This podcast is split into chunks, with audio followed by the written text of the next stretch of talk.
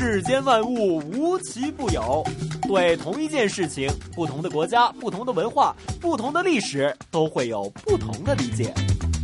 究竟有什么不同？马上为您揭晓。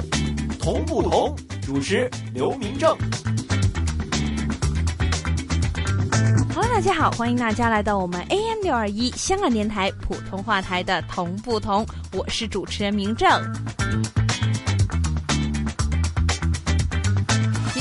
要给大家带来的这一条胡同，就是非常有北京风味儿，而且被人们誉为呢能够代表京城的东四胡同里面的东四四条。之前为大家介绍了东四的头条、二条还有三条，今天的这个四条呢，其实是一个灰墙夹成的胡同，非常的窄，而且呢文物遗迹呢虽然不多，但是呢也还是有的。而且这东四四条的一三五号呢，原来。就是以前的房主清宗室绵仪的宅地，这绵仪是道光皇帝的本家，曾经在同治年间担任过礼部侍郎，其后代姓金。因系宗室辈分较尊，所以当地的百姓都称这个房子为皇帝的叔叔的家。现在啊，这个宅子保存的还是比较好的，而且还是某个单位的宿舍，在东四四条的三号院被列入了东城区第三批文物普查登记项目名单。那么这样听起来呢，其实在这东四四条呢，除了有它的胡同特色以外呢，也有一些的文物文迹。当然。那除了这些以外呢，还有很多的美食以及我们留人是非常喜欢的一些元素。究竟有什么呢？一首歌曲回来之后，开始我们今天通不通？今天明正连同北京胡同专家带你一听这条集合文化、美食、老建筑和历史于一身的东四四条。狼伯伯，狼伯伯，这个世界那么大，究竟有什么好玩的呢？嘿嘿嘿嘿，那你就去找找看吧。找不到的话。我就要把它给吃掉！童言无忌。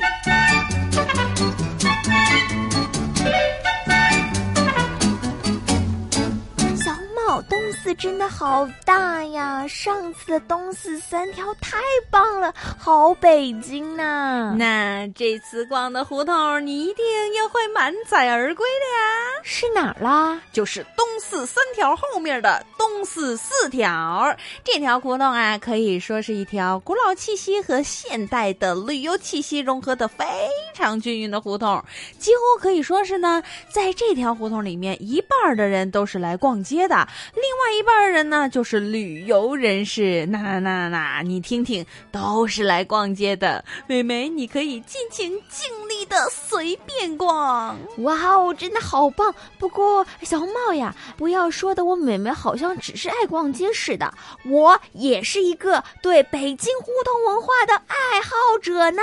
哼，这个文化气息啊，也是不能缺的呢。哎呦，息怒妹妹，咱们逛的这条市井的东四四条啊，它的灰墙夹成的胡同很窄，几乎没有文物的遗迹，但是美食却是这里的新王牌。现在啊，东四四条在做着东四印象的这个招牌，虽然算不上火，不过。老居民住的这种风貌，保的还是非常的好的，有热闹也有安静。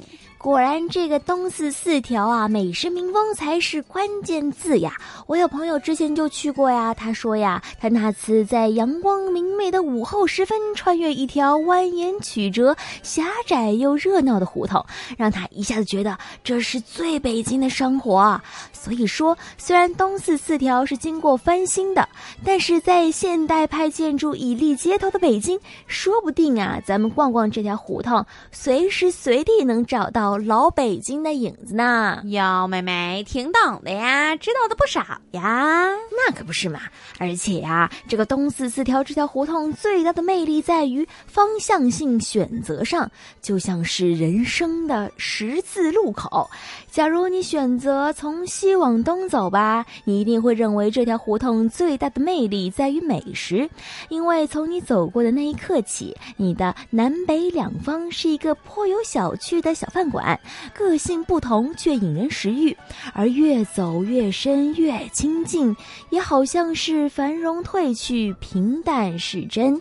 假如你是由东向西走呢，你的目光一定会被最淳朴的民风所吸引，你眼中尽是大爷大妈、大叔大婶，他们在遛狗唠嗑呢，或者是在太阳底下下象棋，邻里之间啊也是相互熟悉照应，就好像是一家人一样。直到最后走到西口的群聚餐馆，也有如一个美食联盟呢。哎呦，不知道，真的以为你去过呢。可是啊，你说的对，这条胡同啊，被很多的旅游人士呢都觉得这胡同完全结合了亲切感和美食于一身。当然啦，古物也不少哟。对呀，对呀，你这样一说，我才记得东四四条三十七号的岳微庄是个有着百年历史的三进式四合院儿。据传闻呐，是清代才子纪晓岚大学士的外宅。如今啊，这里已经改成了颇具特色的四合院宾馆。宾馆在原建筑的基础上面设计，内外装修呢全部采用传统手工彩绘，并且是配有纯金的装饰。屋内陈设部分明式古典家具，并且是配以中国字画、古董以及是各种手艺品装饰。非常受到外国友人的欢迎呐！哎呦，看来美美已经完全的热起来啦！那咱们快收拾收拾东西出发吧。据说啊，这胡同西口的几家餐厅已经组成了四条印象的美食联盟。虽然这里的餐厅不多，但是个个都非常有趣，非常有性格。这样改良的餐厅和居民一起在这条胡同生活着，太棒啦！哎呦，你还说我呢？小红帽也完全完全的极其兴奋呀！本故事纯属虚构，如有雷同，实属巧合。找找找找不同。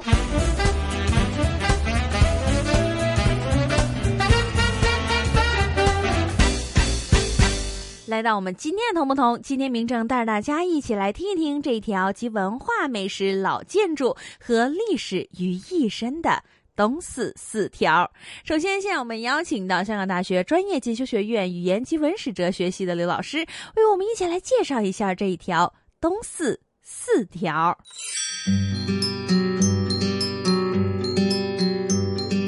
东四四条是一条东西走向的胡同，东起朝阳门北小街儿。西边到东四北大街，胡同的中间往南便通东四三条，往北通东四五条，全长七百二十六米，宽七米。明朝时属司城方，称四条胡同；清朝时属正白旗，还叫四条胡同。一九四九年后改叫东四四条。一九六五年整顿地名时，把东水车胡同和西水车胡同并入了东四四条。文化大革命期间，曾经改称红日路四条，后来又恢复了东四四条这个名字。据燕京总考记载，保全局东座厂在四条胡同，东四三条至东四八条是北京旧城区历史文化保护区。找找找找不同。谢谢刘老师。现在东四四条里面呢，其实有很多受到国家的保护单位。现在这五号还成为了区级文物保护单位之一。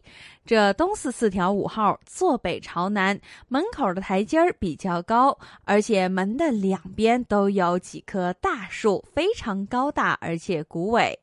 这个院儿里面一共有三层的院落，大门一间，门内迎面有一字影壁，西面有平门，过平门有四间倒座房，为硬山河瓦清水基。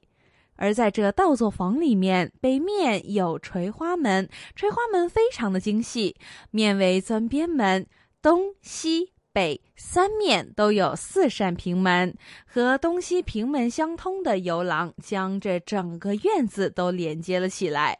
那么其中正房有三间，也为硬山河瓦清水级，左右各带着两间的耳房。正房里面的装修呢是清代的旧物，硬木落地格扇和碧纱窗都非常的完整。这东西厢房各三间，同样也是传统的硬山河瓦清水基。世间万物无奇不有，对同一件事情，不同的国家、不同的文化、不同的历史都会有不同的理解。究竟有什么不同？马上为您揭晓。同不同？主持刘明正。找不同时间到，你找到了吗？同不同？Bingo！答案揭晓。为了我们今天的同不同，今天明正带着大家走进了这一条集文化、美食、老建筑和历史于一身的东四四条。今天我们会为大家介绍的这四条，其实就是在北京胡同里面相当有特色的东四四条。东四四条过去住了不少的历史名人，还有王公贵族。现在这里还是北京胡同改造的示范胡同，以至于不少年轻人如今都愿意往这老胡同里面钻。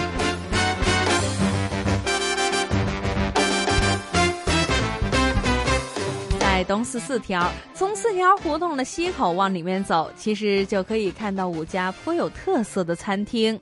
这五家的餐厅，他们有一个共同的名字，就叫做四条印象。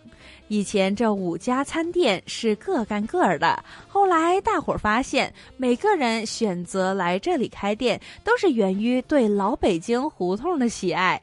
于是，这其中一位老板就和其他四位的年轻人一起商量，干脆他们结成了联盟。于是乎，这五个对北京胡同情有独钟的年轻人走到了一起，一起创立了这个四条印象。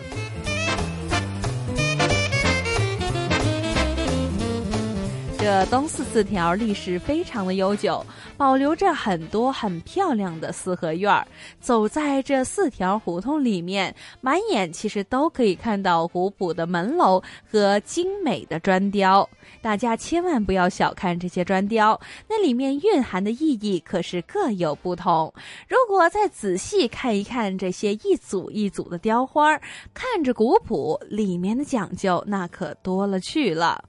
在东四胡同的这些四合院当中，有着著名翻译家楚图南住过的小院儿。剧作家吴祖光和妻子辛凤霞也曾经是东四四条的住户。在胡同西口的这座小院儿，据说还是大军侠的丈母娘家。门楼两侧的石狮、战鼓造型的门墩儿，似乎都在告诉着我们，这里的主人曾经和军人有些关系。找不同时间到，你找到了吗？同不同？Bingo！答案揭晓。大家回到我们今天 AM 六二一香港电台普通话台的同不同，我是主持人明正。今天的明正为大家介绍的这条胡同，就是集文化、美食、老建筑还有历史于一身的老北京胡同东四四条。要说到这东四四条，刚刚我们说到了有美食，而且还会有是亮的建筑。虽然这些古老的建筑并不多，但是却非常的有意义。其中这东四四条五号院是里。面的一大特色。说到这东四四条的五号院儿，这里是一所三进院落的传统四合院建筑。据考证说，在满清时代，这个院子是和二号和三号院同为一体，主人呢就是绵姨，在同治年间曾经担任过礼部侍郎。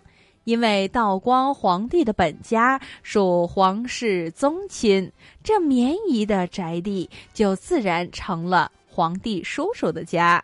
自上个世纪八十年代中期开始，这东四四条五号院附近就有不少胡同中的四合院一样，都被列为了文物保护单位，常常作为这北京旧城中的著名景点，介绍给海外的旅游人士。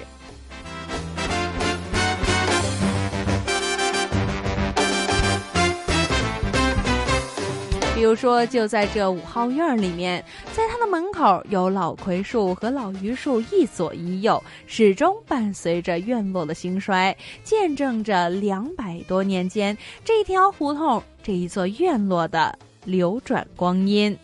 同时也记载着各个时代在这里居住和生活过的不同的主人的旧事新闻。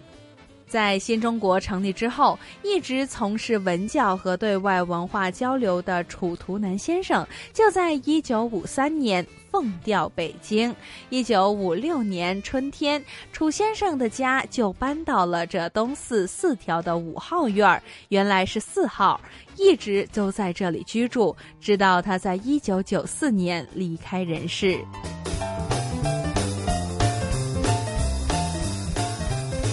刚刚搬到这个院子的时候，楚老的次子还是一个十七岁的高中生。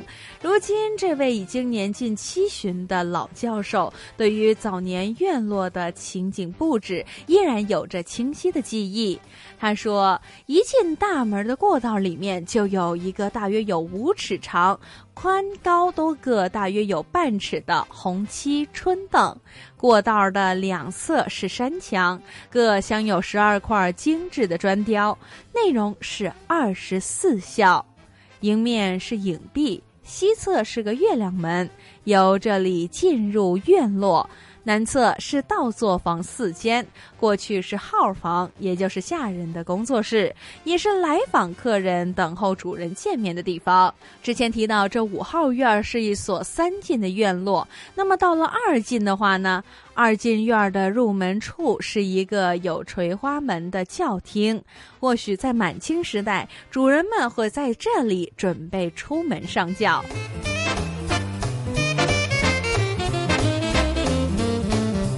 到了现在，这垂花门后面的二进院的院落依然非常的宽敞方正，有百余平米，两侧也有抄手回廊，在回廊的墙壁上依然还有着彩绘。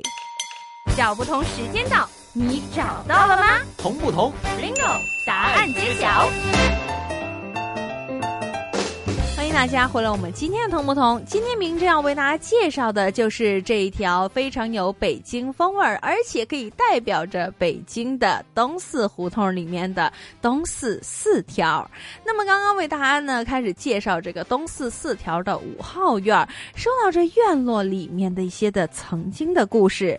那么其实这座院落除了是皇帝叔叔的家以外，随后在新中国成立的时候，一直从事文教。和对外文化交流的楚土南先生就在这里居住。在最初他们搬进来的时候，楚家只住在二进院的五间北房和东厢房。在上个世纪八十年代的中期，其他的住户陆续迁出，整座的住宅才成为了楚土南先生晚年工作和生活的地方。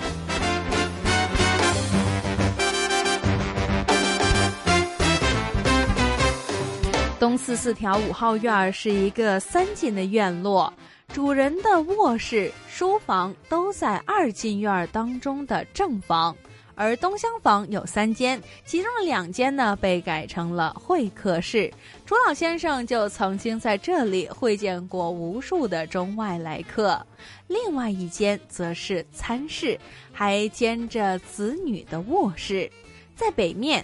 五间正房中的硬木落地格扇和碧纱窗，到现在依然非常的完整和细致。那个时候，正房门口的两根银柱上悬挂着“品节祥明，德性坚定”以及“事理通达，心气和平”的抱柱对联儿。孩子们每天都在这里抬头即见，默诵心中，至今都没有忘记。但是遗憾的是，在文革时期，这一副对联儿和正房里面的硬木落地隔窗一道被拆除。实际上，楚家人对于这东四四条五号院的早期记忆，是和院子中的两棵西府海棠树分不开的。多少个春天里面，这露阴的枝叶中。粉红色的海棠花似的薄云，端庄雅静，满院的馨香。而且楚图南先生还曾经用“蝶闹风喧满院香”来记述着当年院落中的晚春景色。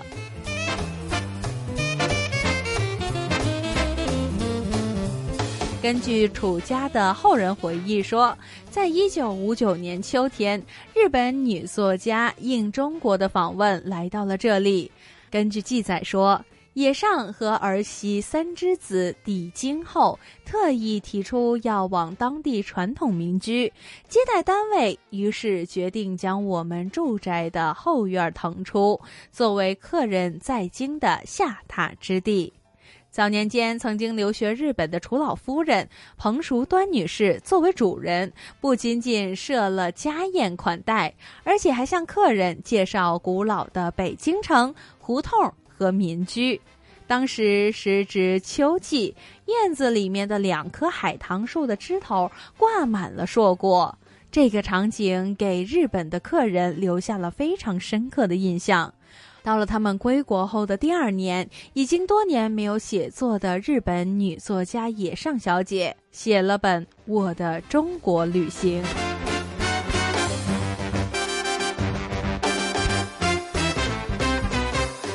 在这本书里面，描述了他和儿媳妇儿在北京受到的热情款待和别样的感受，还画出了东四四条五号院四合院的平面图，更加没有忘记提及那两棵枝繁叶茂的海棠树。在后来的一九七九年，楚老的夫人彭女士在七十四岁的时候与世长辞，恰巧的是。在院子里面的两棵西府海棠也随之枯败，于是楚家的后代补种了两棵柿子树和一棵的枣树。大世界，小玩意儿。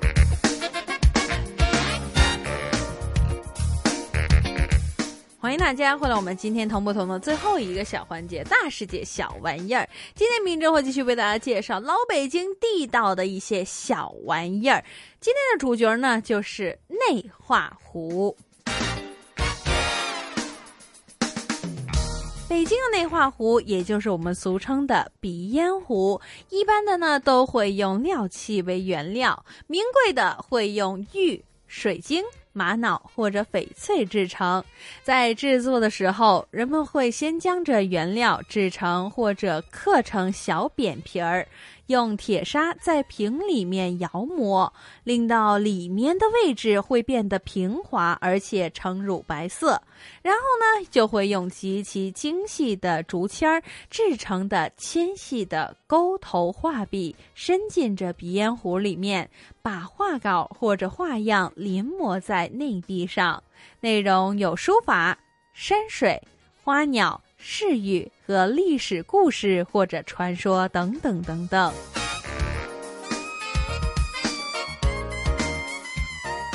制作内画壶需要非常高超的技艺和艺术的修养，制成一个内画壶往往需要几个星期甚至几个月的时间。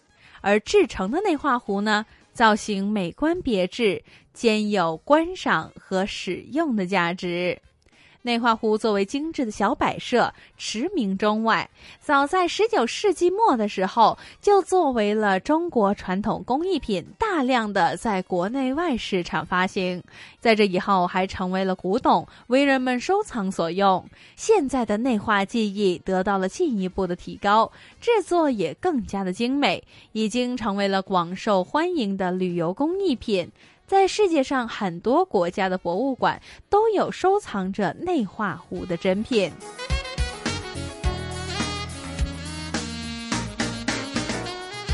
实际上，在清朝的时候，人们已经知道要将这玻璃打磨，必须要用硬度较大于玻璃的东西来进行，于是就用水来做润滑剂，往瓶体里面掺入铁砂。和金沙这一类具有一定硬度的东西，还用摇晃的方法把小玻璃瓶儿的内壁磨成了毛坯梨状。只有这样，才能够将一些的颜色敷在玻璃上面。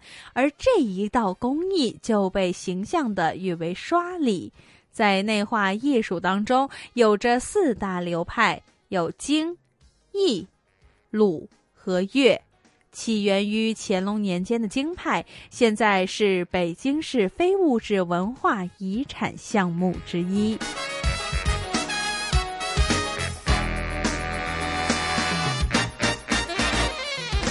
这一集的同不同的时间就差不多了，下一集同不同，明正继续为您带来更多的同与不同。想知道更多同不同的资讯，请继续留意我们 AM 六二一香港电台普通话台的同不同节目。谢谢大家的收听，我们下次见。